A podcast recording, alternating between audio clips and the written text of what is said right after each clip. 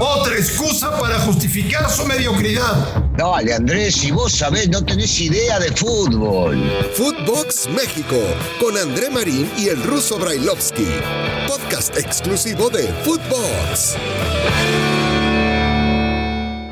Amigos de Footbox México, es un verdadero placer saludarlos. Es el último día de noviembre del 2021. Ya solamente queda un mes, vienen las posadas, vienen las comidas, vienen los brindis y se nos fue un año. Un año más, un año más, llenos y plagados de temas de pandemia y se nos va un año más. Afortunadamente estamos contentos, con trabajo, felices y con muchas salud. Un año negro, por cierto, negro, ¿eh? Pero negro como el negro, para el Club América. Un año nefasto para el Club América. ¿O no, señor Brailovsky? Como lo disfrutaba Marín, primero, hola, ¿cómo andás? Pensé que me iban a saludar lindo, pero se ve de que no, que no querés saludarme lindo. Sí, sí, el año no fue bueno, al contrario, fue malísimo, malísimo, malísimo. Ya desde el punto de vista del que estás hablando, realmente perder en cuartos el partido contra Pachuca. Eh, perder en cuartos el partido contra Pumas. Uf, ese sí dolió y dolió mucho, seguro. Y después agregarle a esto que se pierde la final de la Conca Champions, pero por supuesto que es un año muy malo, muy malo para la institución. Agregarle que no se salió campeón tampoco en los divisionales de abajo, entonces sí está terrible. Y perdieron todo, Brailovsky. Todo. No ganaron absolutamente nada. Sí, Sí, sí, sí, una, una verdadera pena. Realmente este, los, los cuentos o los versos o, los cambios que quieren llegar a implementar o que, o que dice, en este caso Solari, que está contento con lo hecho durante el año y siempre te dice de los puntos que se ganaron y demás, yo creo, eh, creo que o desvía la atención o no entiende en la institución que se encuentra que solamente, solamente sirve el título, me parece. Ahora, Russo, por si el americanista está golpeado y dolido por todo lo que ha pasado, ¿cómo recibe, y quién mejor que tú, la voz del americanismo?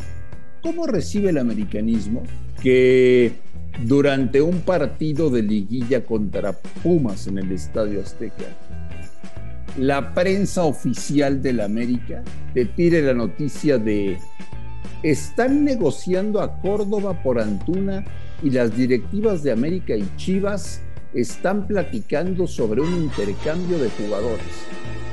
Te debe haber caído, Russo, como una patada en los huevos. Y si vos lo por lo menos mi forma de pensar es muy clara con respecto... Eh, primero, primero este, llamando la atención por otro lado con este tema. Y llamando la atención mal, porque los verdaderos americanistas no les gusta el intercambio. Y ya ese cuento y esa pelotudez, André, de que estamos en otros tiempos, las cosas han cambiado, hay que buscar diferentes cosas, no déjense de joder, déjense de joder. Un jugador del América no puede vestir la camiseta de Chivas, menos, menos un jugador de Chivas puede vestir la camiseta de América.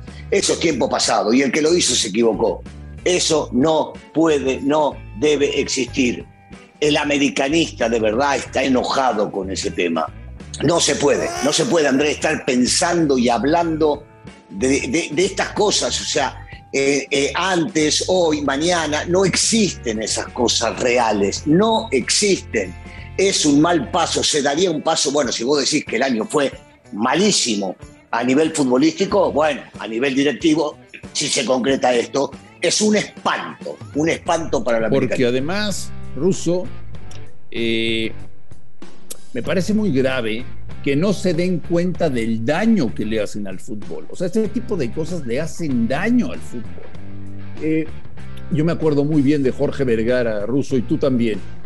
Vergara decía, que en paz descanse. Al América ni le compro ni le vendo. ¿Y ya se les olvidó? Parecería que sí, aunque decía, decía, y esto no me va a dejar mentir, su hijo eh, que él iba a seguir sosteniendo la idea y que lo que quería era darle otro título a la institución y seguir por la misma línea, entiendo yo. ¿Qué misma línea? Si Vergara no lo hubiese hecho, no lo hubiese concebido, no hubiese dejado que hable alguien de este tema. Y ya viste, pasó como si nada, si es que llega a suceder. O están jugando con ese tema para desviar la atención de lo hecho futbolísticamente. Yo espero, espero que, estén jugando con ese tema. Yo espero que estén jugando para desviar la atención y que no se hable más del baile que Puma le dio a la América en el Estadio Azteca. Porque además lo que termina siendo una locura, Russo, es que la última joya surgida de la cantera de la América, al chico al que le dieron el número 10 en la espalda, el que está llamado a ser figura del fútbol mexicano, hecho, hecho completa y absolutamente en cuapa, que de pronto le peguen una llamada y le digan, aquí está tu boleto de avión para que vayas a Guadalajara. No me cabe en la cabeza, Daniel. No, y con las expectativas que ha generado en este caso Córdoba. Y yo puedo entender, cualquier futbolista y sobre todo de su edad puede dar buenos partidos, puede dar regulares y malos también, pueden decir de él lo que quieran, pero que el tipo es un proyecto de gran jugador, no me cabe la menor duda. Ahora, que no lo utilicen o que no lo esté utilizando, en este caso Solari, como debe jugar Córdoba, lo he escuchado a Carlos Reynoso, eh, la gran figura de esta institución, el símbolo de esta institución, decir lo mismo que he dicho durante muchísimo tiempo, que Córdoba tiene que jugar por detrás del delantero, que a Córdoba no tenés que aislarlo sobre los costados, porque de esa manera generás que entre menos en juego. Y el chico debe estar constantemente en juego porque tiene una visión de campo, disparo, de media distancia, eh, es buen centrador y desde el medio puede ir hacia los costados, tiene buena llegada y buena pegada tiene sacrificio para el equipo, pero cuando la moral se la bajás haciéndole entender que él no es necesidad prioritaria dentro de un esquema, entonces definitivamente terminás generando esto, que de repente se empiece a hablar de que el chico se va porque no rinde lo que tiene que rendir. A mí me gustaría que eh, el que lo tome en este caso y ojalá siga en el América, lo pongan en la posición que él tiene que jugar, pero no dos partidos, tres partidos. Hay que dejarlo jugar, déjenlo jugar una temporada entera para que el chico demuestre la capacidad que tiene. Para mí es un proyecto de gran jugador de fútbol. Hoy es bueno, pero puede ser todavía muchísimo mejor. No ha llegado al techo, ni cerca del mismo.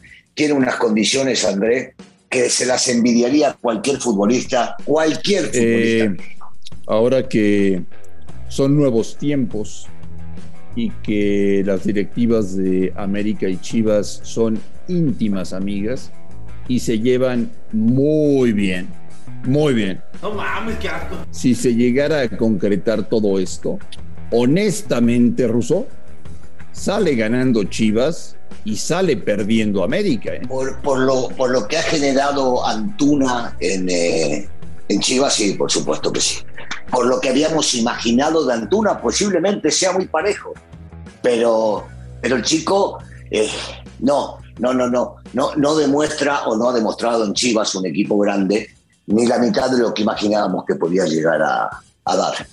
Y Córdoba, si bien es cierto, por momentos tuvo chispazos, por momentos ha jugado bien, por momentos no tanto, me parece, me parece que como como futuro es mucho más dentro de la América de lo que puede llegar a representar en este caso eh.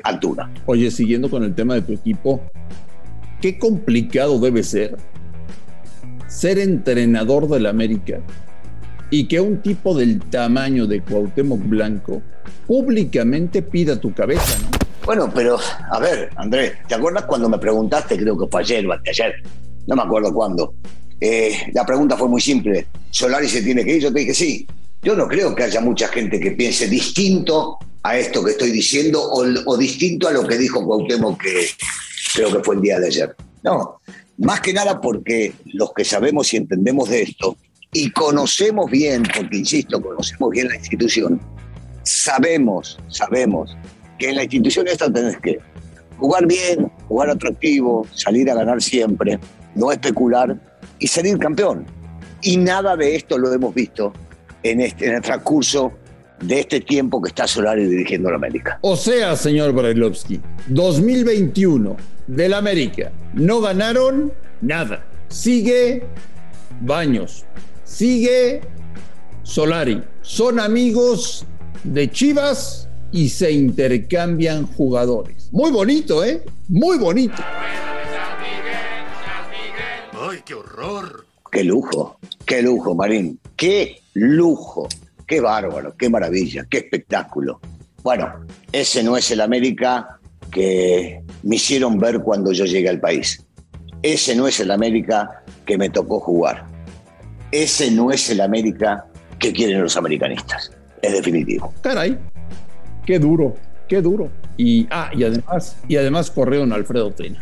Este, qué maravilloso. Esa fue buenísima, fue buen- buenísima, buenísima. Y, este, Buenísimo. y bueno, pues como están las cosas, Ruso, pues me imagino que ya te puedes resignar y puedes esperar cualquier cosa, ¿no? No sé, no sé, no sé, no sé. Yo sigo esperando, soñando, imaginando que en algún momento lo van a cambiar, que en algún momento esto va a volver a ser lo que tiene que ser el América. Bueno, están eliminados, están... Oye, una pregunta, Daniel.